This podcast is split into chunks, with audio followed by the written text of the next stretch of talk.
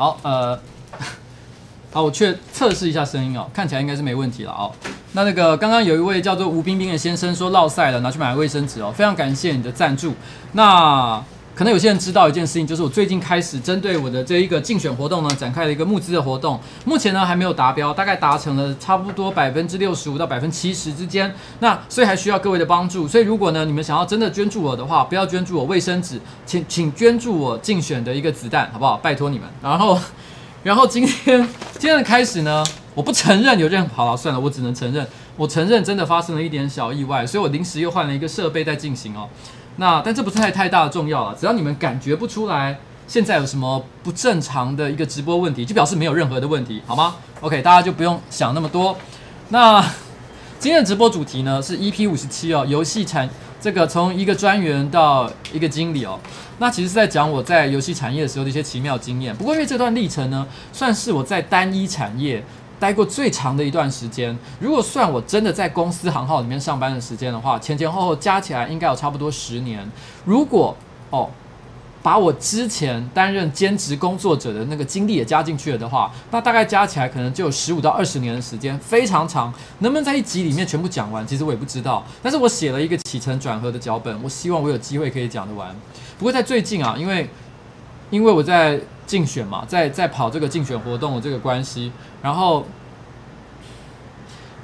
发生了很多事情，让我的内心其实常常有一种受创受受创的感觉了。像是前几天，呃，前天我开始第一次的一个街头短讲。那街头短讲呢，就是我在那个永春捷运站的出口，然后我拿着一个麦克风，在声音我觉得可能一般人还可以接受的一个情况之下，没有就是过度的大声的嘈杂。然后呢，是在差不多下班的时间，也不是太晚的时候，然后在那边呢尝试就是讲五分钟一次的一个。关于我证件的一个演讲，然后每五分钟轮播一次，总共讲一个小时。因为我常常其实在做直播的活动，那我也常常呢在各那个大专院校这个这个去演讲，所以我本来认为这不应该是一个困难的任务，可是我觉得我错了，因为其实以前我在做这些演讲活动的时候，那些观众其实是热烈欢迎我的，我一走进去大家就鼓掌，每个人都爱我，所以我那种感觉，那种兴奋的感觉，那种被正面支持的感觉非常的强烈，所以我一点害怕都没有。可当我走到了街头，大家的眼神非常的冷漠，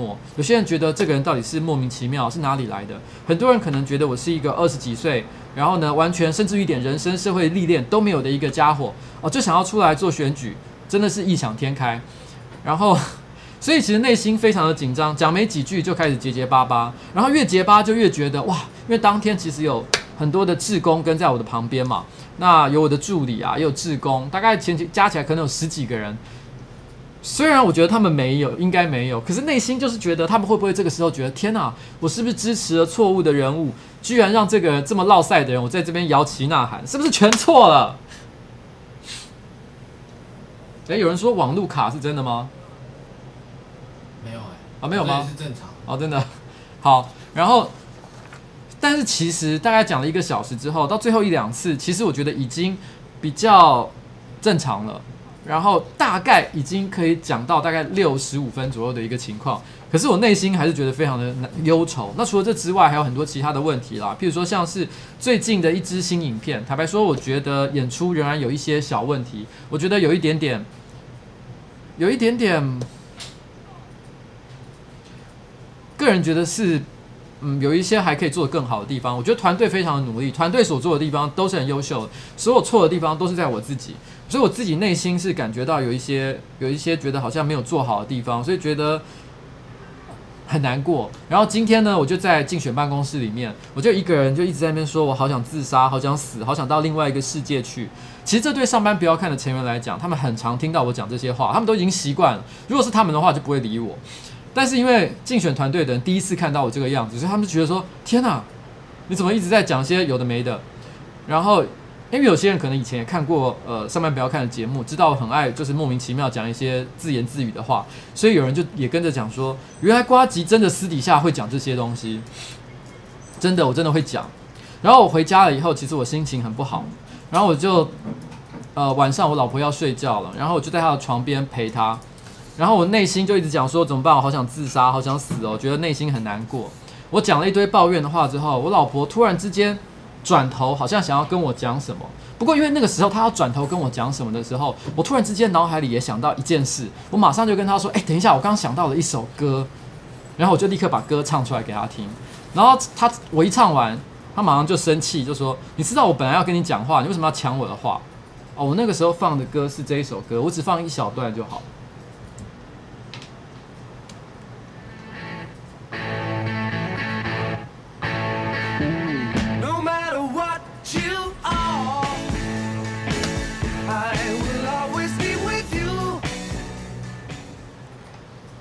这首歌的意思呢，就是说，No matter where you are, I will always be with you. No matter what you do, oh, I will always on your side. 大概是像这样的一个歌词，就是说，不论呢你在哪里，我都会和你在一起。不论你做了什么，然后呢，我也都会支持你。歌词大概是这样。其实，在以前的某一次直播里面，我有放过这首歌，No matter what, Badfinger 合唱团哦。我突然脑海中就想到了这首歌。嗯嗯嗯。我想到了这首歌以后，结果我老婆，我我讲完这句话，我老婆有点生气，然后呢就唱我这首歌，我不知道为什么脑海中就浮现这首歌，但是隔了一会，大概隔了二十秒，我老婆就转头说：“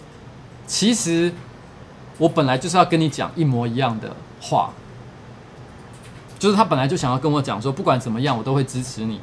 只是没想到在她讲这句话之前，我居然就唱了一首歌词一模一样内容的歌。”我就跟说：“天哪，这个是心电感应吧？”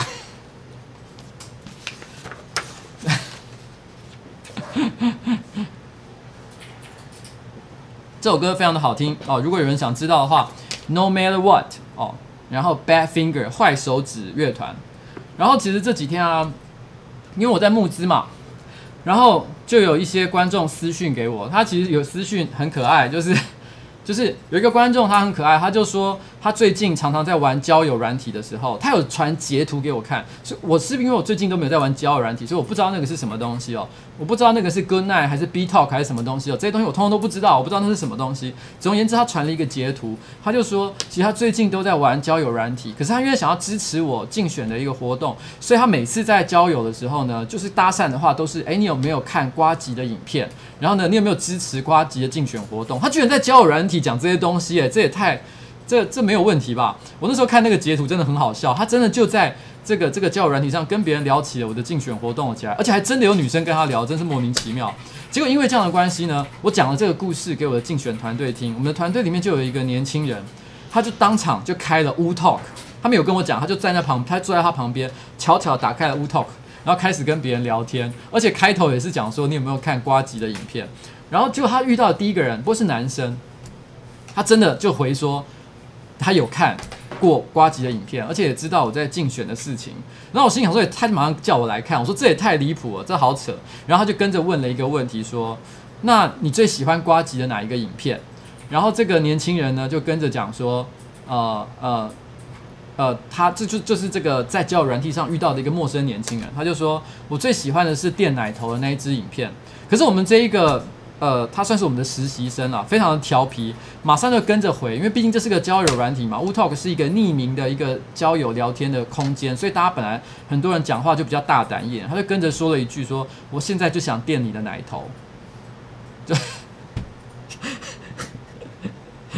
超级莫名其妙的对话。所以，如果你今天你刚好有上 Wootalk，然后呢，你以为有一个可爱的女孩子在跟你聊瓜吉竞选的事情，还跟你说要电你的奶头，哦，他是一个男生啦，哦，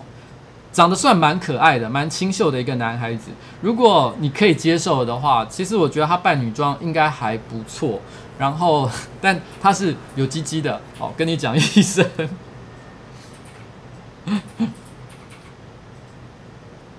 好，哼，总而言之呢，哦，总而言之，总而言之，那个这一次呢，那个竞选活动呢，正在如火如荼的进行当中。那我现在的这个募资活动呢，目前的进度大概是不到百分之七十，大概百分之六十五到百分之七十之间，还有一小段，最后一小段路要路要走。所以，如果你今天有打算要捐钱给我，或者是你有想要赞助我、支持我的话，请记得到我的这个竞选官网上去看看我的募资网页，好不好？拜托你，谢谢了。然后，那就开始今天的题目。今天我想要聊我在跟游戏业这件事情哦。其实我跟游戏业的渊源非常的深啊。我大概开始在游戏业工作，应该是在二零零七年的时候。可是，在那之前呢，其实我就已经在游戏业工作了，算是合作了很长一段时间。我大概在念大学的时候，我就开始在全台湾各大电玩杂志上写稿。那那个时候，我在专专我的专栏的笔名是叫做南宫博士。有一些比较老的呃观众可能有看过这个东西。然后那时候可能我像是在电脑玩家啊，然后像是在软体世界、游戏世界啊，然后新游戏时代啊。真你讲得出来的电玩杂志，我几乎都有在上面，可能有呃定期在写稿、写游戏评论，或者是在写专栏。然后那时候我还自己有一个部落格叫游戏铺。然后那个时候呢还不流行在 YouTube 上拍影片。然后我的游戏铺呢是一个基本上就是一个部落格。大概在零五零六年的时候，那时候是流行写部落格、写文字的。我那时候的部落格在全台湾不分类的部落格流量排行榜里面。是前五十名，然后呢，游戏类、电玩类、哦，动漫类，就是指阿宅类的，我是第一名。然后那个时候，呃，朱学恒呢，他也写类似的东西，但是排名还在我的后面，等于算是在流量上里面算是我的晚辈哦。然后，可是因为在那个年代写这种部落格啊，没什么赚钱的机会了。所以我后来写了大概两三年之后，后来因为我开始进入游戏业工作，工作越来越忙，所以我就慢慢荒废了。这个网站现在还在，只是我越来越少写。然后差呃不是越来越少写，后来就这几年是已经就完全完全的就是属于一个冻结的状态。但当然的，我不会说，但是它的网网址呢的费用，我还是每年都在付，大概每年都要付十美金左右的钱。对我来说，就这样子一直一直付到老死，也没什么太大的问题，就好像是一个纪念碑一样的东西。可是也可能哪一天我突然之间太闲了，我又想要写东西，我又重新跟他复活，这也是有可能的一件事。人生很难讲嘛。那因为游戏铺的关系，因为我在电玩杂志写稿的关系，所以其实使得我在游戏产业虽然没有正式的工作，可是一直有着一些虚名，就是有一些可能喜欢玩电玩的族群。或者是可能也在游戏公司上班的人都有听过我的名字，但这个虚名，坦白说，就只是虚名，因为我这不算是一个很正式的工作。你真的要进游戏产业工作呢，其实有很多真材实料。一定要在工作场合中才学习得到，不管是在学校，或者是你只是看了一些电玩杂志打打嘴炮，那些东西是没有办法给你任何实质上的工作上的帮助的。所以基本上在零六年以前，我大概就是一个打嘴炮的人。可是，在零七年的时候，我突然之间得到了一个机会，那是因为我在零七年以前，呃，我其实呃有一个算是在工作场合认识的一个朋友，那他对我的印象非常的好。就是因为我们之前可能有合作过一些一些事情，那他可能对我的印象不错，正好而且知道他知道我很喜欢打电动，正好他有一个好朋友，那他的游戏公司呢要真人，所以他就把我介绍给他。那因为我在游戏业，我那时候讲了，我有一些虚名，再加上有一个好朋友的背书，所以那个时候我的面试呢，基本上基本上不太算是一个面试，就是跟对方的主管吃了个饭，然后对方就直接给我这份工作，让我进这个这个。这个公司里面上班，我的第一个职称呢是专员。专员其实在这个游戏公司里面，通常算是最低阶的一个职称。可是当时因为对方对我有一些独特的算是赏识啊，所以给了我还蛮高的薪水。那个时候他给我的薪水超过五万块钱。可是我要跟大家讲一件事情：零七年的时候，其实那时候我大约差不多已经三十岁了，但是实际上来讲，我在职场工作的经验只有一年而已。而且在游戏工作、游戏产业工作经验是零，所以他给了我第一份工作。他说光是给我工作这件事情，已经算是非常的了不起，而且还给了我超过五万块的薪水。坦白说，连我自己都觉得非常的惭愧。当然，这件事情呢，在初期给我非常大的一个困扰。可是我这边也要给大家一个提醒，我觉得这个在职场上呢，其实也是非常重要的一件事。当你超过了三十岁。所有的好工作都不可能是从一零四上面来的，或者是一一一一。那些在什么人力呃资源网站上面得到的工作资讯，全部都是烂工作。真正的好工作，它一定是别人介绍你的。如果你今天想要去一个一流的大企业，譬如说像 Google、雅虎哦，一些外商公司，他们虽然可能也会对外公开招募这些职缺，可是可能很多人都会发现一件事，就是不管怎么投履历。你获得人家青睐，人家愿意打电话给你，给你一个面试的机会，就是非常非常的少。原因是在于说，因为像这样的大公司，想要投履历给他们的人非常多，除非你的履历有一些很独特的地方，他一看就觉得这个人实在太了不起，不然绝大多数的情况，他们找到人才的方式来自两种，一种是来自猎人头公司给他们的推荐，另外一个则是公司内部员工的一个推荐，就是内部员工他说，诶，我有一个好朋友，我觉得他在城市设计方面能力非常的强，所以我推荐他来上班。事实上，在 Google 呢这些公司里。他都有给呃公司内的员工一个非常高的奖金，让他们只要能够成功的推荐一个员工进来的话，他们都可以立刻获得 bonus。所以本来这些企业就鼓励这些内部员工去举荐他的朋友来他们的公司上班。所以超过三十岁之后，人脉真的非常的重要。我会建议所有二十几岁的年轻人，也许你在你的生活过程当中，在工作过程当中，会有一些很冲动的地方。你觉得有些人对你不好，你觉得有个老板对你，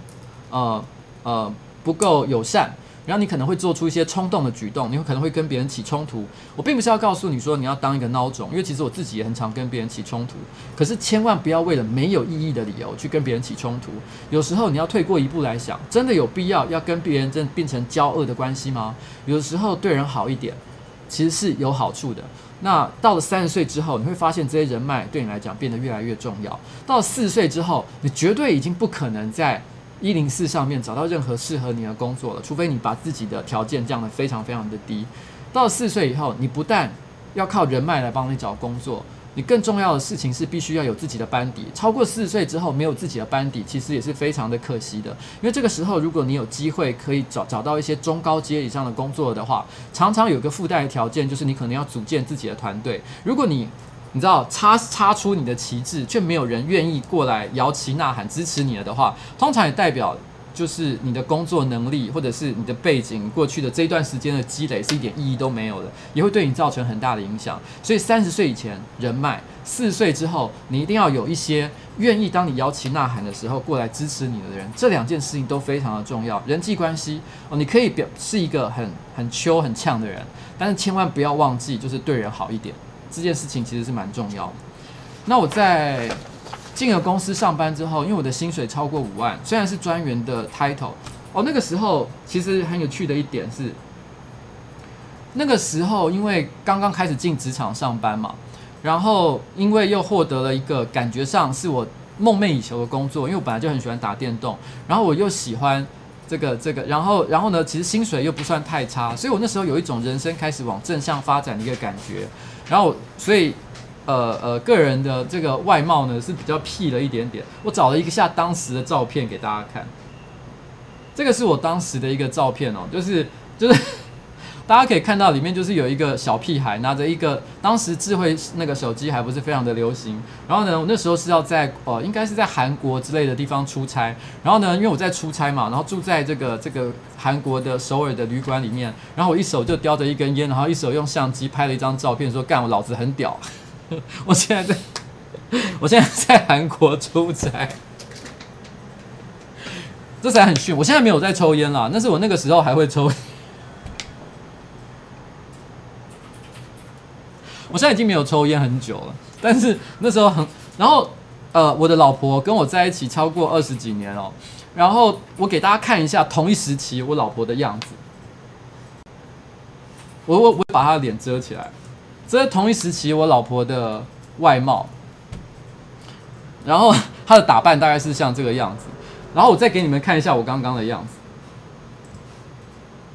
然后我再给你们看一下我老婆那个时候的打扮，我我其实现在回头去看当时的照片啊，我真的都有一种天哪，我真的有点对不起我老婆，就是你知道我是一个屁孩的模样，可是我老婆那时候她已经工作了相当长的一段时间，其实已经是个很成熟的社会人士了，可是我完全。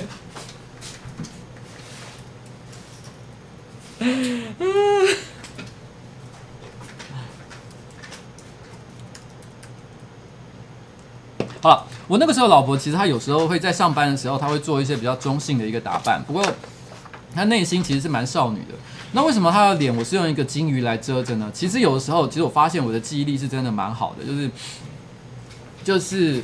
呃。我很多时候跟我老婆交往太长的一段时间，所以有时候很多很年轻的时候发生的一些事情，有时候常会讲给我老婆听。老婆说啊，有发生这样的事情吗？她其实很多都忘记了，或者是被我讲了才被提醒说原来对，没错，当时她是这个样子。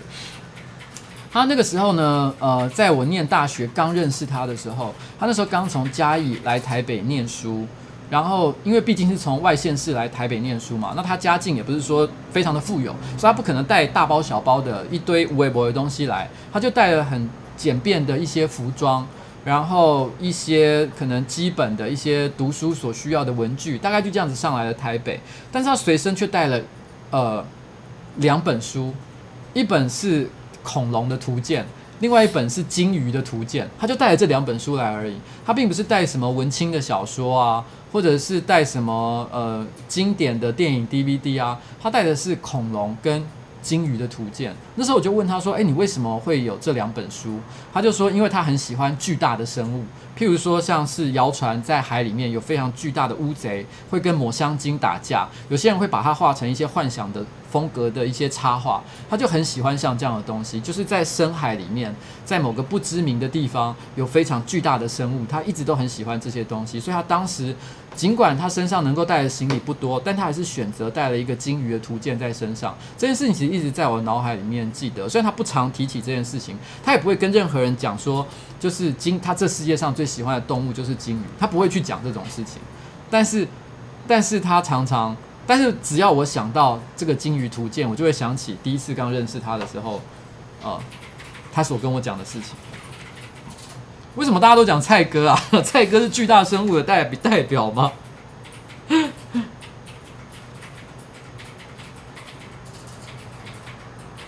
嗯，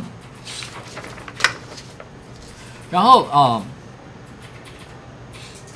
我那时候大概，因为我那时候领了差不多五万左右的薪资嘛，然后呃，可是很不巧的是，其实这个事情呢，我在有些演讲跟呃我的直播好像有一些有提到一点点，不过因为。毕竟我要把整个故事串起来，我还是必须把整个你知道脉络再讲一遍。那个时候，其实我那时候领五万那个薪水的时候，假设把找我进去的主管叫做 A 好了，然后呢，但是那个 A 主管呢，就在我一进去公司的那一个月，就刚进去，而且是刚进去的前一个礼拜，就我还没有进去以前，突然发生了一件事情，就他刚刚招募完我，他本来是要成为我的直属的主管。因为那个时候呢，这个公司这个游戏公司正好要成立一个新的游戏部门，专门做代理游戏，就是代理国外的游戏到台湾，然后呢营运给台湾的这个玩家玩。那因为以前那家公司本来是一个游戏开发公司，它是都是在呃营运自己开发的游戏。可是当时他们想说，因为在差不多零六零七年的时候，很大家很流行，不管是橘子啊或者是智冠啊，都很流行去代理国外的线上游戏到台湾里面来玩这样子。所以那个时候。他们成立一个新部门要做这样的事情，那那个 A 主管呢，本来要成为这个新部门的主管，那他需要新的员工，所以才会来找我。但是没想到，突然之间公司的总经理换人，然后总经理有不同的想法，他觉得他 A 主管并没有那么适合做这个工作，所以他自己从外面找来找来另外一个主管 B。这个主管 B 呢，其实他在业界算是蛮有争议性的一个人物。那他是呃，游戏橘子风之谷的第一代的 PM，所以他可以说，如果你小时候有玩过风之谷，风之谷的的，的这个你知道盛世，就可以说是他创造出来的。但是他在业界说，之所以是一个很有争议的人物，是因为他常常会做一些非常讨人厌的举动。然后，然后呃，因为他讲话非常的呃，该怎么说呢？呃，非常的尖锐哦，常常容易得罪别人，然后而且又非常的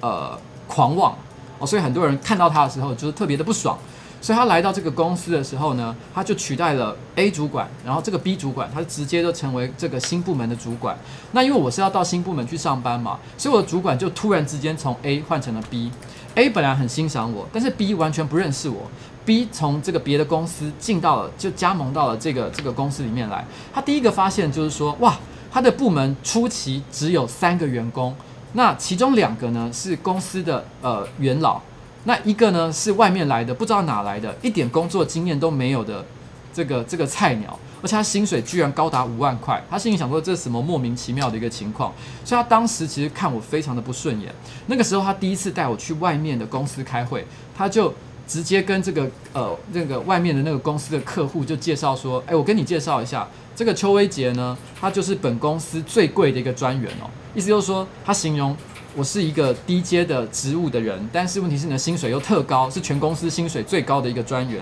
某种程度上来讲，是在嘲讽我、揶揄我。当时我其实内心可以感受得到这个气氛，可是我觉得这个工作一定要好好的做下去，所以我不能放弃这件事情。而这个主管呢，有些人可能也有听过他的名字，因为你可能不知道风之谷第一代 P N 是谁。可是如果你有在看，喜欢看一些知识型的 YouTube 频道的话，他就是 Mula。有些人可能看过，因为我上过他的节目。然后他其实就是我那个时候的主管。然后他那时候看我真的是非常非常的不顺眼。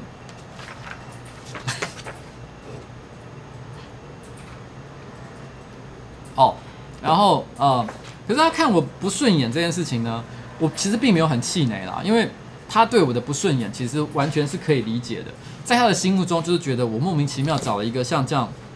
的家伙来，到底是有什么样的好处？那个时候。那个时候呢，我们那个新部门算是这个公司全新的一个部门。那个那家公司大概员工有大概两百多人左右。那因为这个新部门呢，一切都草创，所以加上主管总共只有四个人。但是当时公司并没有任何空间可以让我们坐下，所以那个时候就借了一个呃一个会议室。然后呢，让我们把电脑摆进去，然后四个人就挤在那个小会议室里面工作。其实严格讲起来是非常的局促。那个时候我就是在像这样的一个环境上班。然后，呃，但是我跟他的关系改善是来自于这个，我在很多的演讲里面就有讲到这件事情。那个时候我会跟他关系改善，是有一次来自于一个关键，就是因为平常他因为 Mula 这个人呢，他是从国外留学回来，那他是台大建中毕业，不像我是台大建中，但是通通没有毕业，所以他是真正的一个高材生哦。然后。然后他其实跟我年龄是一样的，但是因为他在我之前就已经有很多的工作经验，而且呢，他还曾经就是主导过一款就是获得大很盛大的市场成功的一个产品，就是风之谷。所以想当然了，他在这个业界的声望比我高上非常非常的多。然后他，我曾经在有一次直播的时候讲过他的一个小故事，只是很多人可能不知道我在讲 Mula。那个小故事就是因为他是台大化学系毕业的，所以他曾经一直讲，因为他身材，大家有看他影片就知道，他其实是比较胖的一个人。那他他其实就常常讲一件事情，说他不太喜欢运动，然后呢，吃饭也不忌口，每天都是他。我记得我有一次跟他去韩国出差，然后一大早他就突然之间打电话给我说：“哎，你要不要来我房间吃早餐？我正在煎牛排。”我心想说：“这个什么样莫名其妙的人，居然早上起床第一件事情就是煎牛排来吃，这个太不健康了吧？”那他就是像这样的一个人。那他每天都会吃非常非常多的药。他曾经跟我讲过一个理论，就是说他认为人体的健康来自于化学的平衡，所以什么运动啊、什么节食啊，通通都是不重要的。你只要吃够多的药去平衡内体内的化学平衡，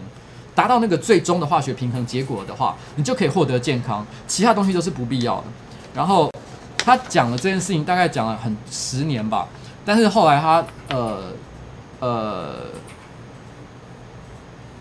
简单来说，他后来身体还是出了一点毛病，然后我不要讲太多。那所以后来他就说：“嗯，我承认，就是他，可他就他就跟我辩解这件事情。他就说，呃，虽然我没有成功的在我体内达成化学平衡，导致我生了病，那但这不表示我的理论是错的，只是我在做化学平衡这件事情上失败了。我这这个这个我这个辩解，我觉得就是典型聪明人会做的一个辩解啦。”非常的有趣的一个人，然后他老婆很漂亮。我以前有一次就是，哎，我今天怎么都在讲他的那个无聊的事情？不过这个真的很，这个这个我当他的面我也会我也敢讲这些事情啊。就是以前我跟他去，就是有一次我在那个路上遇见他，那时候他刚刚结婚，那他老婆很漂亮，那又很年轻，然后那个时候。那他平常是一个不修边幅的人，然后有一天我就在路上看到他，然后他跟他老婆在一起，然后穿着一件领口的都已经呃有点呃松松掉的 T 恤，然后短裤还有拖鞋，然后他老婆呢只是打扮得非常漂亮，然后呢走在他旁边，然后我远远的看，我就忍不住跟他讲说，就是后来我一看到他，我跟他打完招呼之后，我就跟他讲说，你知道吗？如果不是因为我认识你，因为我认识你。如果不认识你的话，我在路上看到像这样的一个组合，我觉得就是一个邋遢的阿伯带着一个年轻漂亮的小女孩，我一定会说这个是在搞援交。然后，就是那个时候我对他，那时候我就有这样跟他讲了。OK，好，但是我那时候跟他关系好起来，其实是有一个关键哦。然后，啊，人家帮我加油，你还边爆料，加油是指他刚刚有出现吗？没有啦，那应该是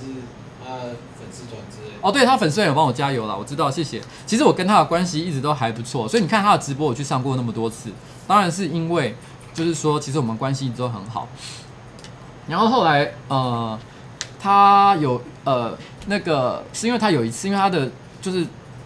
英文很好，因为他在国外待过，所以通常那个时候有外国的客户要来我们公司，通常都是由他来负责做接待。但那时候。有一天，他突然之间太忙了，不知道什么事情，他没有办法去接待一个外国的厂商，所以他就问了，就是在场的其他员工，就说有没有谁自认为自己英文够好，可以去接待外国厂商的？那时候没有人，就是说自己可以做这件事。但当时我突然之间就是你知道自告奋勇，就说我我可以干这件事。我没有去过外国留学，我的大学其实严格讲起来没有毕业。我其实英文还算不错，可是那是指我在读写上面可能很好，但是我并没有平常并没有办法跟人做口语上的练习。所以如果说我可以跟外国人应对自流，那绝对是骗人的，我做不到这件事情。可当时我觉得机不可失，我一定要证明自己的能力，我就说我可以。那因为那时候大概那个距离外国厂商来还有大概一天左右的时间，所以我那时候就在那，我就会开始写剧本，我就开始想象，如果遇到这个外国人的时候，我应该可以跟他讲什么样的话。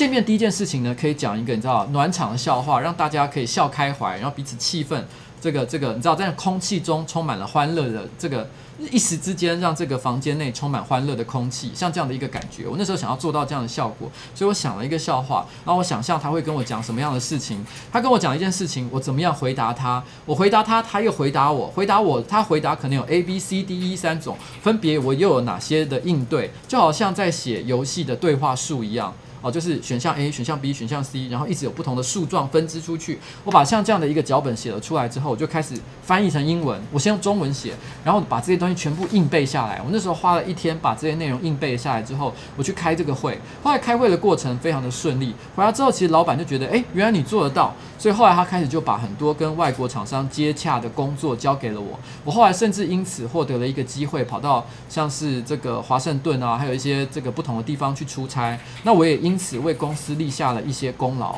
所以大概在半年之后，其实我就取得了他的信任，他就主动推荐我从专员升上了副理，大概只有半年左右的时间。一年之后，其实他就让我升上了经理。那这件事情其实是我改善了他对我的看法，可是这件事情呢，其实对公司的元元老们其实是很不满的。他们不满其实很可以，也很可以理解，因为突然之间从天上掉下来一个员工，他的薪水很高，只是专员的时候就有五万块，结果一年之内就给他从副理一路升到了经理，而且还开始带一个团队，大家就觉得说，干你是谁？你之前 nobody，不过就是在网络上写几个臭屁文章，你真的懂游戏产业到底在干什么吗？其实那时候我可以感觉得到，在公司里面是有一些敌意的。后来虽然我也在这个公司里面建立了一些朋友，但我坦白说，这段过程，这段急速。呃，升职的过程呢，其实让我建立了一些到现在还无法化解开来的敌意。我这辈子其实敌人非常非常的少，我自认为，因为我觉得我对人很少在做一些不好的事情。如果有了的话，几乎就是在这个时期了，会在网络上说我坏话，大概就是在这个时期看我很不顺眼的那一些朋友，呃，同事。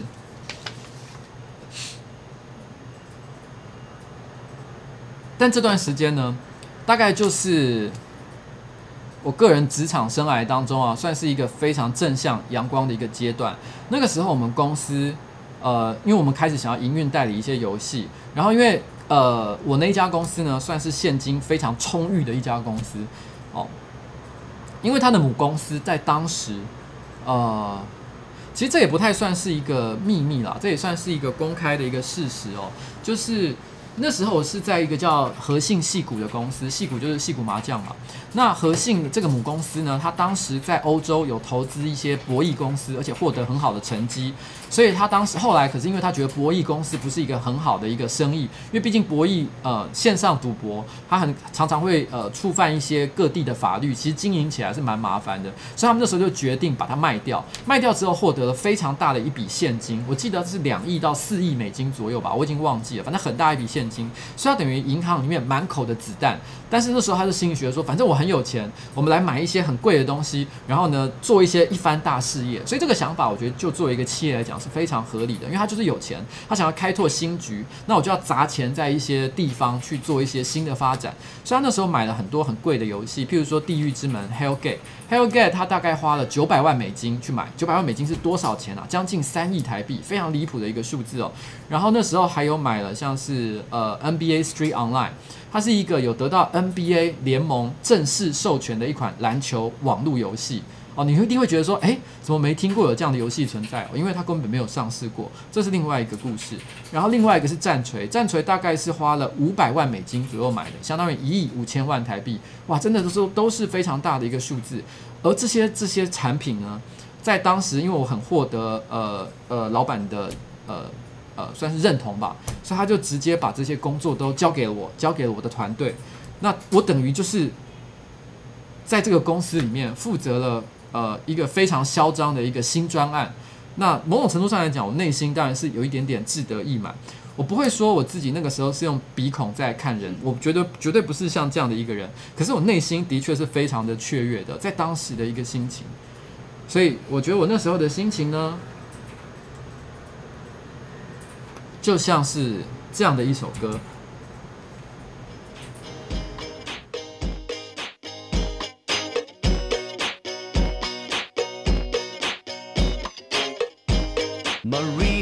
Set up home with a man who's half my age, a half-wit in a leotard stands on my stage. The standards have fallen, my value has dropped, but don't shed a tear.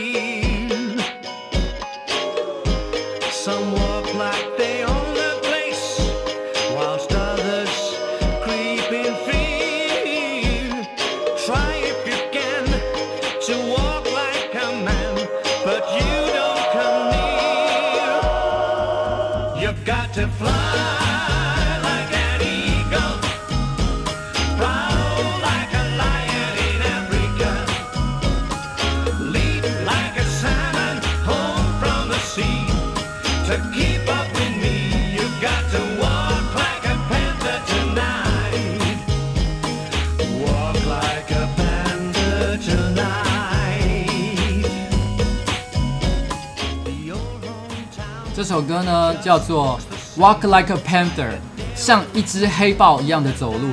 Fly Like an Eagle，像老鹰一样的飞翔。 Left out in the rain, it's not good, it's not right. The standards have fallen,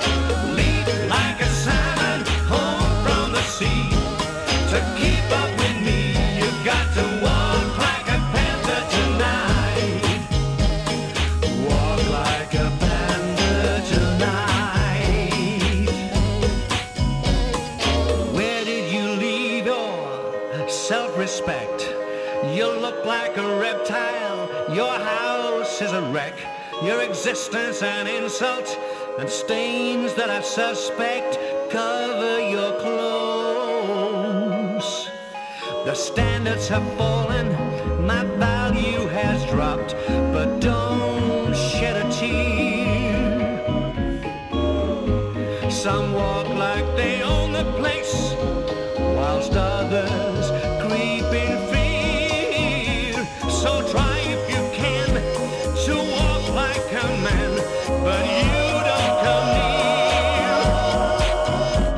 to fly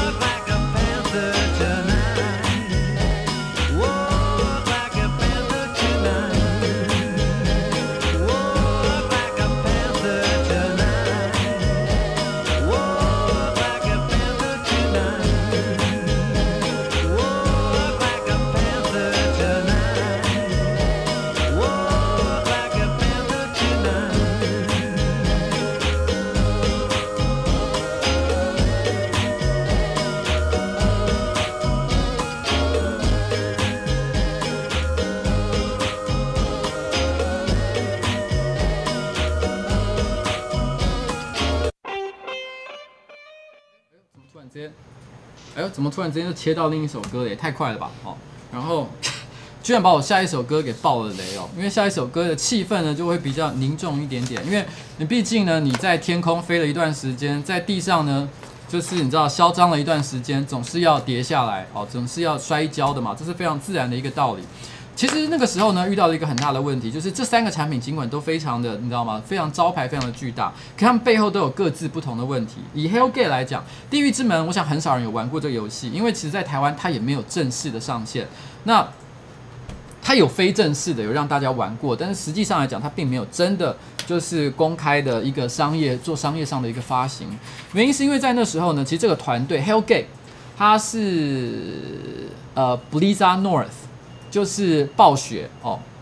北暴雪的团队出来呃开的一家新公司。那北暴雪呢，其实暴雪以其实并不是一家公司哦，暴雪本来其实是两间公司。它 Blizzard 本体其实是做呃星海争霸跟这个这个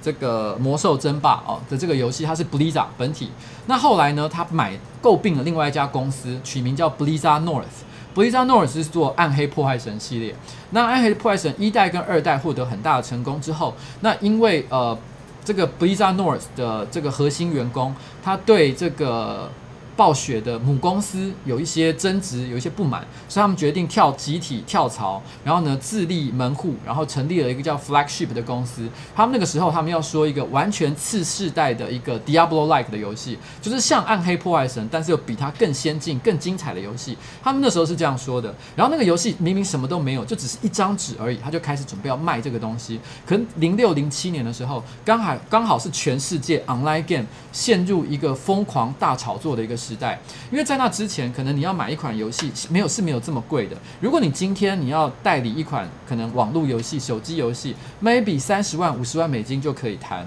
可在当时有很多百万以上等级的游戏，因为那个时候呢，online game 正好从两千年，然后像天堂、风之谷那些早期的产品一路做起来，大家发现这个这些产品的这个潜力非常高之后，所有的公司都出高价想要买好的产品。那好的产品大家都怕抢不到，所以仅有些产品根本还没有做出来，它就只是一张纸，一个企划，有一个制作人跟你说：“我跟你打包票，我做的游戏一定超棒、超炫、超酷炫，你就是来买就对了。”大家还是愿意花钱去买。我们就这样子，只在因为一张纸的关系，买了一颗一款这个买了一个九百万美金的游戏哦。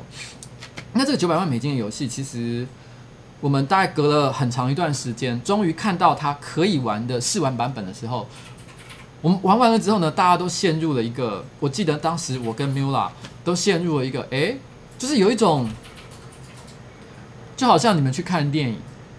呃，自杀特工队好了，那你去之前，因为你已经看过了很多它的剧照，然后你觉得很酷炫，一定会是很好看的东西，然后很少有像这种以反派为主的一个超级英雄电影，你也觉得一定很棒，啊，自杀突击队啊，自杀突击队。所以你，可是你去看的时候，它也不是说真的烂到跟大便一样，可是它就是一个，诶，怎么玩了二十分钟，一点高潮的感觉都没有？然后我们心里在想，是不是我现在的观点有点毛病？因为毕竟大家也不是觉得自己一定就是天才嘛，也可能我们有看走眼，今天心情比较不好一点，所以我们觉得玩起来不够爽。所以我们记得玩完了之后呢，我们两个人就是。走出了办公室，好长一段时间没有讲话。隔了一段时间，我们才忍不住互相问了一下，就好像你走走走走出电影院的时候，我不知道你们有没有那种经验，就是你有时候看完一部电影，你很想讲他的坏话，可是你又很怕，其实左右的人都觉得他很好看，所以你怕你那时候一讲很他的负评，你就觉得好像会左右的人听到，你会觉得很丢脸，所以你要等到已经走出了电影院到没有人的地方之后，你才敢说，哎，你觉得刚刚的电影怎么样？就像是那种感觉。结果我们发现，我们两个人都觉得这游戏烂爆。那该怎么办呢？因为那个时候公司的高阶主管、董事会的成员其实未必真的懂游戏，这也是很正常的。大部分的公司的高真真的那些董事会的成员，都是一些呃，可能从其他行业、银行业或者是金融业来的一个一些一些专业的这个管理人才，他们未必真的会理解游戏产业到底在干些什么东西，或者是玩家到底心里在想什么。所以当时我们很难解释说为什么我们觉得这东西很烂。我们之前明明也才已经跟他们说这东西一定会很棒，我们也这样子说了。我们没有看过的时候，我们相我们告诉他说：“诶，这个团队很实力很坚强，我们相信如此。”可是没想到做出来的东西跟屎一样。那时候真的是有有一种不知道该怎么说才好的心情。那时候游戏后来呢，我们尝试要去跟他沟通，要做很多的改版，把这游戏做好一点点。那但是只要我们提出了任何的意见，Flagship 那边的人都是非常的，就是言辞拒绝，因为他们觉得我们不过就是一些外部不懂游戏开发的人，然后呢，竟然妄想对他们指手画脚。坦白说，他们有这样的想法，我也觉得可以认同，因为的确我们常常在职场上看到，呃，不同岗位的人会对。别人的专业专业的能力去指手画脚，这其实是一个很不好的一个行为。虽然我们觉得忧心忡忡，我们给了很多建议，他都不予理会，但是我们也不好意思强迫他接受我们的需求，所以我们也只能期待他后面会越改越好。可是随着后面的版本一个一个出来，我们觉得真的是越来越糟。后来他终于决定要全球上市的时候，呃，我们的董事会主管就说：“哎，我们就一起来搞一个盛大的上市的活动吧。”我跟我跟 Mula 关起门来讨论的结果就是，不论如何，这个产品不可以在台湾上市，因为并不是上市就一定赚得到钱，有可能会亏更多。因为今天以 online game 来讲，online game 跟手机游戏的状况有点不太一样，也跟卖单机游戏有点不同。因为你 online game 你要上线的时候，你不只是把它包装成一个盒装的 CD，然后呢，然后就是拿出去卖。那如果是像这样的一个商业模式的话，今天你已经付钱买人家的游戏了，你上市多少可以收回一点钱。可是 online game 不一样，当你要上市一款游戏的时候，你要为了呃为了让它可以玩家可以连线进来玩，你要买平宽。你要买伺服器，它有很多预先建构的成本。譬如说你，你你如果预期这个游戏呢，同时在线的人数可能有五万人或者是三万人的话，你可能要有建构对应的一个客服团队，这些东西都是一个成本，都是不能马虎的。所以你有你有预期要想要让它上线的话，就要先付一大笔钱出去，那可能是一个更大的黑洞。所以当时我们觉得我们不能让这样的一个产品上市。然后因为当时呃，Hellgate，呃呃，我们的。就是母公司其实买下它很多不同地区的发行权利，包含东南亚，所以那时候他们就觉得说，好吧，台湾你们这些人没种哦，不敢让这游戏上市，那我们就让东南亚先上吧。所以他就先在新加坡做了正式的上市。我还记得那个时候呢，董事会的成员就特别飞到了这个新加坡。然后呢，他在新加坡的时候，他们办了一个很盛大的一个上市活动，很多玩家都非常期待的，然后在那边排队去买这个产品。当时那些董事会成员还打越洋电话来说：“哎，我跟你讲，我们那个游戏现在在东南亚上线了，哇，超级火热的。”然后呢，台湾没上，真的太可惜了。他们没有责怪，他们只是单纯的想要阐述一个事实。可是我那时候内心跟我跟。我跟 Mila 内心的时候，其实我们也不敢说自己一定是对的，我们也有点在担心，会不会我们的判断是错？也许这产品真的非常好，大家玩家就是会玩像这样的大便，然后这一切只是我们自己，你知道吗？庸人自扰。可是结果后来，他在东南亚上市之后的成绩非常的惨。大家一上线玩了之后，就发现这个游戏问题非常的多，游戏的机制也非常的糟糕，大家都根本玩不下去。所以最后那时候，我们隔代一个月之后，我才我们才敢在跟 Mula 之间讲说，幸好我们那个时候没有上市，我们做的最最正确的一个决定就是根本不让它上线，至少我们投降输一半嘛。那是那时候 Hellgate 的一个情况。我们还记得那时候跟 Hellgate 的营运团队，其实后来，呃，在沟通改版游戏的内容上起一开始起过非常非常多不同意见的一些冲突。那其实后来的时候呢，他们下场其实还蛮惨淡的，因为他们在全球的营运成绩都不佳。那呃，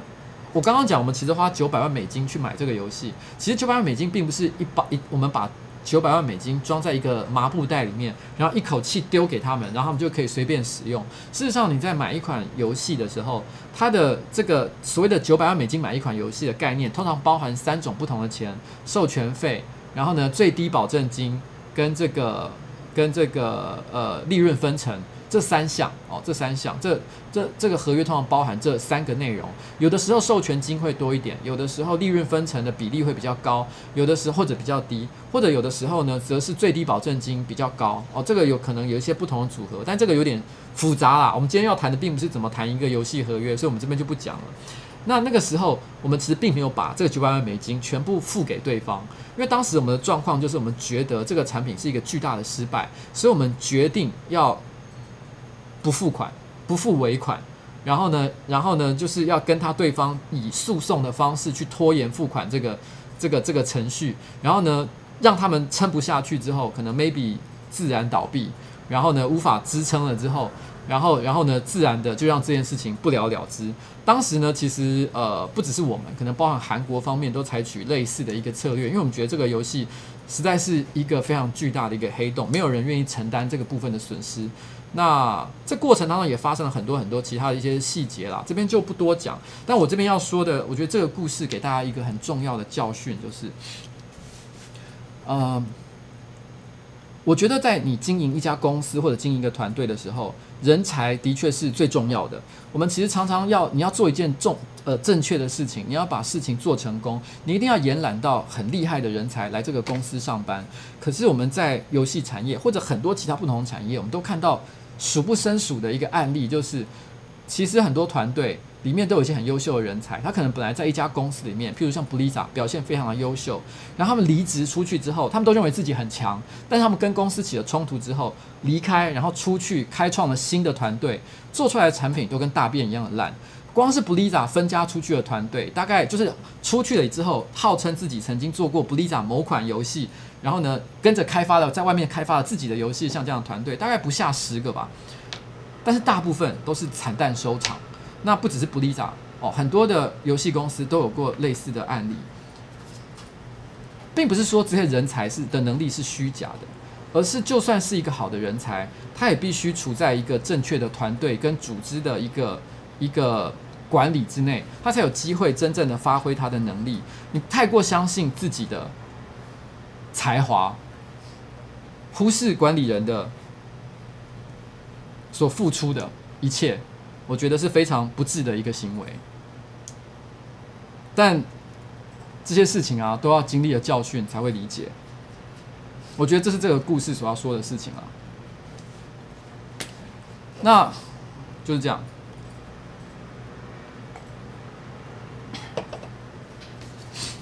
好。其实我觉得今天的，我发现这个故事真的会很长哎，我觉得也许我要分两集才能讲完。然后，不过 Miula 是一个很有趣的人啦，就是说，其实在我其实，在那个 Hellgate 那个时候经营的时期啊，然后其实 Miula 有一个我很尊敬他的地方，就是其实大部分人对他的印象就是他嘴巴很坏，然后做人很高傲，但是他是少数我认识的主管里面品德特别高尚的，他几乎不会做任何他觉得。违反他个人道德操守跟信仰的一件事情，这一点是千真万确的。我还记得在经营 Hellgate、NBA Street Online 还有 Warhammer 那个时期，然后那时候呢，曾经有譬如说有。我们因为毕竟跟国外谈了非常多金额庞大的一些合约，中间也有一些大大小小的不同的法律纠纷或者是冲突，所以我们中间私下角力有使用了很多莫名其妙的一些小手段。举例来讲，那时候曾经有一个外国公游戏公司的主管来台湾，那他对方没有要求，但是我们的呃高阶主管就是主动带着他上了酒店。那他们可能上了酒店，毕竟大家就一起喝酒嘛，又有又有。打扮很漂亮的女孩子，大家一起开心的就在那边跳舞，然后呢，也有女生就搂着她，然后这个这个时候呢，那个时候我其实是一个算是一个中低阶的一个小小职员，我当然是负不是在那边玩的，我是负责招呼大家的。可这时候我记得其实就有一个呃呃公司母公司的高阶主管，非常高阶的主管，他就突然之间就是用手肘敲我说：“你现在赶快拿出你的手机，把这个画面拍下来。”他就这样叫我赶快把。我那时候心里觉得说，为什么要做这件事情？因为我觉得这件事情感觉有点不光明磊落。可是因为对方的官阶实在非常的高，我对我我毕竟虽然我不觉得自己是一个白痴，可是我在职场工作的经历也不过几年而已，我不太确定我我到底能不能够就是说我不要做这件事情，所以我还是把手机拿了出来，然后呢把这个外国人跟酒店小姐欢乐共舞的画面给拍了下来。但是我拍完的第二天，其实我就跟 Miula 讲这件事情，我说 Miula 我不知道。该拿这个影像怎么怎么办才好？就是你觉得做这件事情是对的吗？他就跟我说，我觉得这件事情是不正当的。他说，我建议你赶快把它删掉。所以后来其实这个影像从来就没有再被被任在任何的场场场场所被使用。我就在他的建议底下被删除，就是直接把它删除了。Miula 我觉得在这一点上是非常值得尊敬的啦。Miula 其实年纪跟我相同，那说他是我个人的导师呢，我是觉得好像我内心也会觉得有一种，其实我也没有比他差到哪里去的一种自尊心。可是我摸着良心讲，在我职场刚开始进入职场那段时间里面，到底做什么事情是对的，做什么事情是错的，然后怎么样做事情的方法和态度是对的，其实都是他教给我的。所以他对我来说，对我前期的职场来讲，其实造成了非常大的影响。可是我也曾经在很多不同的地方有讲过一件事，就是。我之所以出来创业，就是因为我虽然经历了七八个不同的老板，可是我从来不曾觉得，哦，宝宝，你把这个麦克风，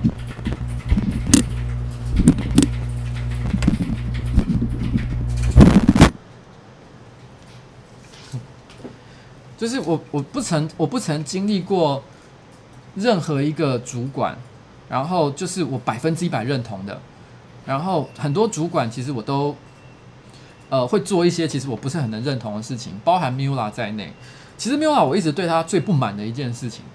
我跟他在所有的管理风格上最不相同的一个地方，就是他是一个非常谨慎的人。他如果要做任何事情，你一定都要花九牛二虎之力去说服他。跟他说做这件事情没问题，在策略上是 OK 的。他总是会要求员工写非常厚的一份报告，去证明他的观点。他需要各式各样的数字，然后需要各种逻辑的推导，告诉你说对，就是要这么做。就算是再小的一件事情也是一样。譬如说那个时候我们要成立一家新公司，我们要取一个游戏公司的名字。我们那时候大概前前后后至少取了一千个吧，这个数字绝对不是开玩笑。他从来没有觉得任何一个好。我记得我们一开始。大概第一轮前大概五十个名字里面，我们就已经想到了最终被选择的那个名字。可他当时看了第一眼就说这些名字都很烂，然后我们就不停的跟他开会。后来他觉得我们想的名字都不够好，他还他还花钱去找外面的广告公司一起来这个做脑力激荡。可是他都还是觉得大家的选择都很烂，没有一个达到他的标准。搞了一千个之后，他最后回头就说：“好了，我觉得你们之前最早提出的那一批里面有一个名字其实还可以用。”于是我们就用了那个名字。然后现在上班不要看的名字呢，其实公司名字叫六五五三五，就是当年那一千个名字当中的其中一个，是我个人自己取的里面最喜欢的一个。他当时决定说这个名字不好的时候，我就已经觉得说好，这个游戏公司的这个公司的名字你不要，那我将来就要拿来用。这个就是上班不要看的这公司正式名称六五五三五娱乐股份有限公司来由来的一个原因，就是跟他开会的过程当中所发现的。嗯，啊。然后在，但是他其实他，可是我必须要为这些老板，就是，呃，也要为他们的心态啦做一个辩解，因为毕竟其实他们职位越高的人，他负责就是有一句老话嘛，就是能力越强，责任就越重。反过来说也是的，就是所以他们就是因为他们负担的责任非常的重大，他们做的一个决定可能会影响到一个团队或甚至一整个公司的存亡。甚至于说，他如果是老板的话，他可能就直接影响到他整个人全部的身家。所以那个时候，Mula 很爱讲一句话，就是只要我们跟他提一个建议，他觉得他不是很能认同，他就很爱说一句话，说你敢不敢拿你的身家、自己的身家出来赌？哦，一开始一个小员工听到老板讲这样一句话，当然吓到说，干，我当然不敢赌啊。其实不是真的不敢，我从来没有。没有是一个胆小孬种的人，可是，一开始遇到老板讲这样的话，我们都非常的害怕。可跟他相处久了，我就发现一件事情：其实作为老板，他们其实有的时候胆子非常的小，他很怕他们做的决策是错的。所以，如果员工没有办法坚持己见，他很可能就会担心，就是说，你是不是你的想法真的不够不够优秀？那那些老板也常常自我怀疑，所以有时候他在跟你争执的过程当中。他可能有时候自己有一个想法，他可能觉得是这样做没错，可他心里就是有忧虑，他觉得不对，他需要有一个人跟他吵架。Mula 完全就是这样的一个人。我在跟他相处了一两年之后，我就发现了这个秘密。Mula 有一个特点，就是他在过去所带的呃直属，他底下的所呃呃带的直属主管里面，他底下通常都会有两三个，因为他的直接当时是处长，然后处长下面会有几个经理，两三个不同的经理负责带不同的团队。但除了我以外的经理，很少有超过半年，几乎每一个人都是半年就会阵亡，因为都受不了 Mula 的个性。只有我一个人跟他跟了超过六年。那其实我觉得一个很大的关键就是，我大概在第一年我就发现他的一个个性，就是其实他虽然看起来很凶，但是他想要的是一个跟他吵架的人。所以你只要跟他吵架，他就会尊敬你。所以你如果在那边，如果他一直问你，说他的意见跟你不一样，就立刻开始害怕说，哦哦不好意思，那我回去再重新想想这个报告，我重新再写一份，他就会不开心，他就会觉得你他妈就是没有能力。如果你反过来吵，跟他跟他翻桌，我说的翻桌不是只是一个夸饰的讲法，是真的就直接说，我才不认同你的看法，他反而会尊重你。而很多不是说每一个老板都是这样的个性，但是的确有很多老板有的时候他就是需要像这样的一个人，因为他需要有一个人。去证明他的想法，或者是反证他的想法是不对的。只是我觉得这个是他的个性没错，可是也是一个他非常巨大的一个缺点，就是他做事有时候太过谨慎。有很多时候，我觉得很多事情呢，的确正反的意见有可能好，有可能，嗯，哦，有时候有些意见有正有反，可能都是有好有坏。那但是我没有做之前，其实我们不知道。我一直有一个观点，包含我在经营上班不要看的时候，我都觉得做永远比不做好。就是如果你一件事情想得太久都没有任何动作的话，它最后就是烂掉。当时有一个发生一个很很很，我个人觉得非常可惜的事情。我我我讲可惜不表示我们一定可以挽救这个这个状况，只是我觉得当时算是一个蛮蛮可惜的一个机会。我好像在某一个直播里面有讲过大概一点点这方面的事情，就是。其实那时候我在戏谷这家公司的时候呢，然后有一段时间是正好 LOL League of Legends 就是呃那叫什么什么联盟，英雄联盟刚刚准备怎么了？热过热，想帮你点高。哦，其实应该不是啦，正准备上市的时候，然后那时候他刚刚出了 beta 版。然后，因为那个游戏刚刚可能开始在海外海发行 beta 版，那那个我们在台湾有一些比较，因为我本身就是很爱玩游戏的人，不是这是因为我的工作，是我本来就爱玩，所以当时我有去呃申请他的 beta，然后有在线上玩了一段时间，我觉得这游戏非常的棒。然后当时 Riot 就是他们的这个开发公司呢，其实有派一批人，然后来到那个台湾，想要寻找台湾的发行商。那因为那个时候其实这个游戏还没有真的。在市场上获得盛大的成功，所以所以其实知道的人并没有那么多，他们也不像现在姿态那么的高。当时就是两个年轻人，然后来到台湾，然后呢，他们就说：“哎，我们想要找一些合作的发行商。”那我老板觉得他们并不是一个很重要的客户，因为毕竟那时候公 Riot 才是一个很小的公司，他就让我们的中阶主管去接待就好。那因为他。毕竟来的位对方来的位阶也不是很高，我老板也没有打算主动接待，所以当时我们只有带他去内湖吃一家非常便宜的，呃，台式日本料理，大概可能一个人只要三三百块到五百块之间吧。就是说，其实以招待外国客户来讲，这个等级不算是太高的，我们尽可能的以礼相待，但是等级真的不是很高。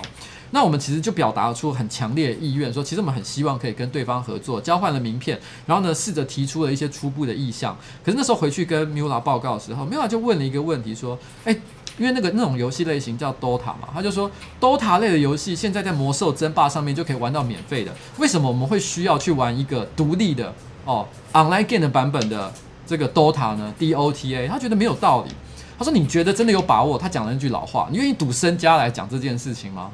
当时我们是真的也不敢说这件事情一定是对还是错的，所以我们其实呢后来就没有再跟对方继续联络，这个事情就这样子消失了。坦白说，我们那个时候就算表现很积极，我们也未必拿到这个产品，因为后来其实 Riot 被腾讯买了下来。那后来呢 ri 那个腾讯呢又在海外布局，然后弄了这个东南亚，做了 Garena，Garena 来台湾，然后呢经营营运这个这个这个 Riot 的 LOL，所以其实这一切哦，可能在这样的一个局势的发展之下。有可能，其实本来就不可能成立。可是，在当时，其实像这样一个机会，就是完全就是一个可能可以沟通的机会，就这样消失了。其实有点可惜的啦。那呃，不过后来，其实我跟 Riot 的那个的的，算是我们之间的一些呃接触，并没有因此中断。事实上，在我离开神魔之塔，准备要创业的时候，那个时候 Riot 呢，本来是想要在台湾争一个新的总经理。其实那个时候 Riot 在台湾是有分公司的，他们一直很想要。尝试把 LOL 的营运重新抓回到自己的手上，但是因为种种的原因啊，最后这件事情是没有成立的。那时候他有一个总经理，总经理是从 Blizzard 台湾的 Blizzard 就是跳槽过去的，但是因为那个台湾的 Blizzard 其实他本身的他本身可能志在更高的一个职务，所以他可能那个总经理的位置迟早会台湾分公司的总经理位置迟早会空缺出来，所以那时候有台湾的这个。这个猎头公司就在台湾的游戏产业里面到处搜寻，有可能可以当这个这个台湾 Riot 分公司的这个总经理的职务的人选。不过他当时啊讲了他几个条件，我就知道这个人会非常非常的难找。第一个，他一定要英文很好哦。啊，第一个是要有很丰富的游戏经验，游戏产业的经验了哦。然后，那游戏产业有很丰富的经验，其实还蛮多的。可第二个条件叫英文要很好，加上英文要很好，就立刻刷掉百分之可能八十以上的人，因为游戏产业的人普遍英文都不是太好。然后，再还要第三个条件。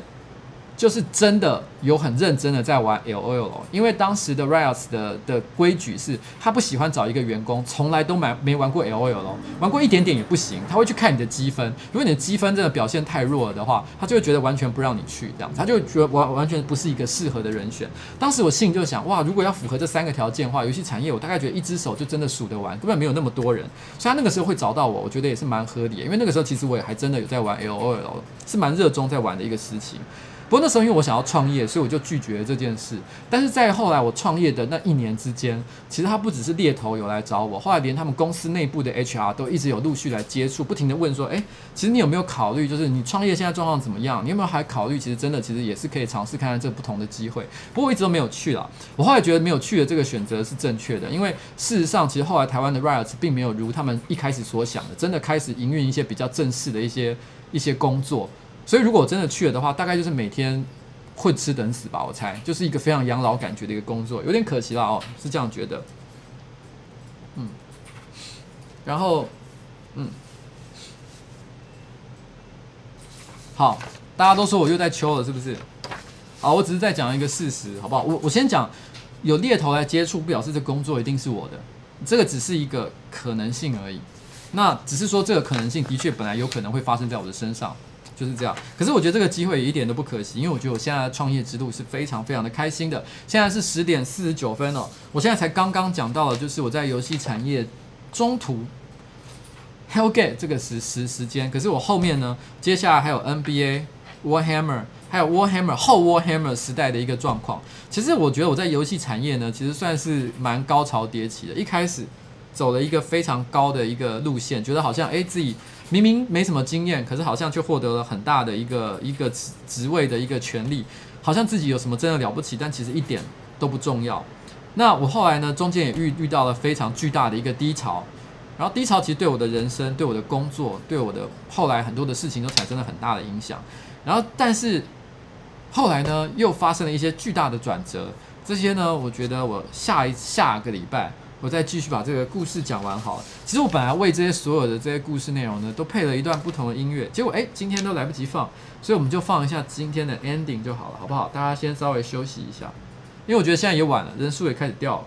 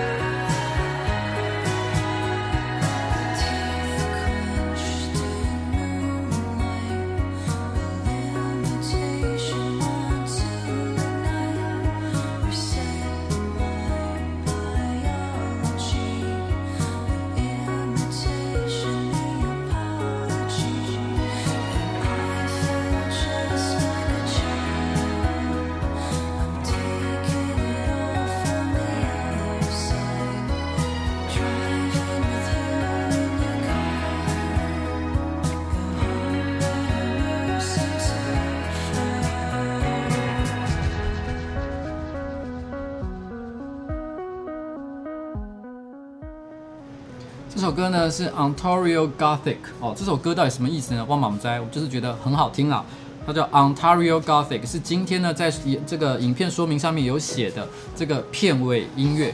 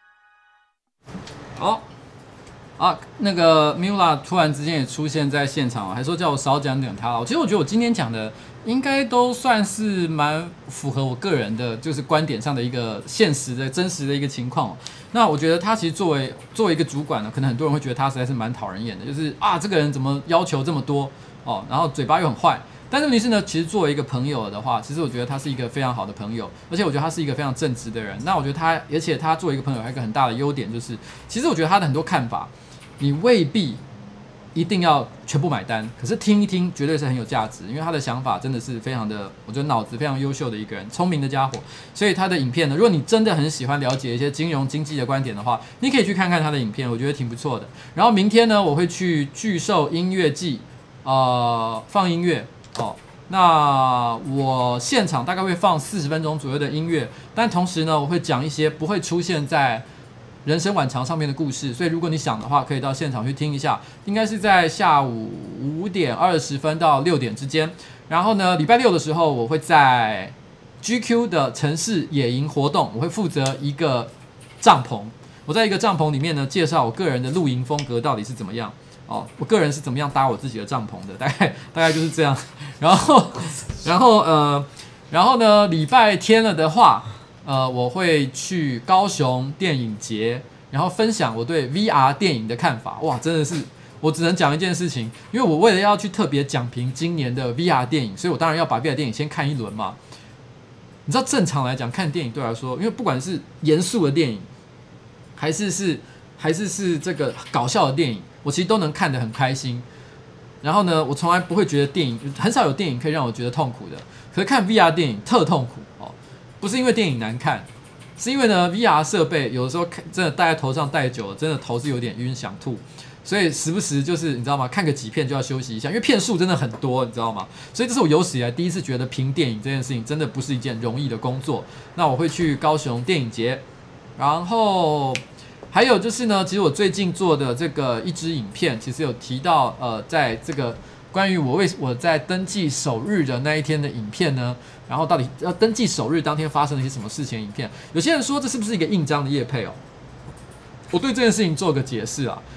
其实本来的确它应该是一个印章的业配，因为我们本来是要收钱的哦，但是后来决定不收钱了，原因是因为觉得毕竟我现在要竞选嘛，我们不太希望造成一些。呃，多余的误会，所以我们决定不收厂商的钱。可是因为他的这个印章呢，的确是他免费送我的，所以我们还是帮他做了一些内产品内容的露出。那因为内容，因为他的确是在台湾非常少见的一个精致专业的一个刻印章的厂商，所以我觉得稍微介绍一下，让大家知道，原来刻印章除了五十块钱、一百块钱的便宜的印章之外，其实也有很多有质感的一些制作方式，我觉得也是蛮好的。那这个厂商呢，叫做诚印良品。我在最后打那个 credit 的时候呢，不小心少打了良品两个字哦，真的非常对不起。它的全名叫做诚印良品专业制印所，我要跟他说声抱歉。那他最近呢，也会特别推出呱吉的印章优惠专案，那所以 这个是我基于就是对他的一个歉意哦，所以特别帮他做一个小小的广告。如果你有兴趣的话，这家公司呢，诚印良品，它就在市民大道上，你可以去参观一下。就这样啦。好了，谢谢今天的直播到此告一个段落。下个礼拜我们继续聊一聊，到底我在游戏产业的后半段发生了什么样的事情啊！谢谢大家哦，拜拜拜拜拜拜。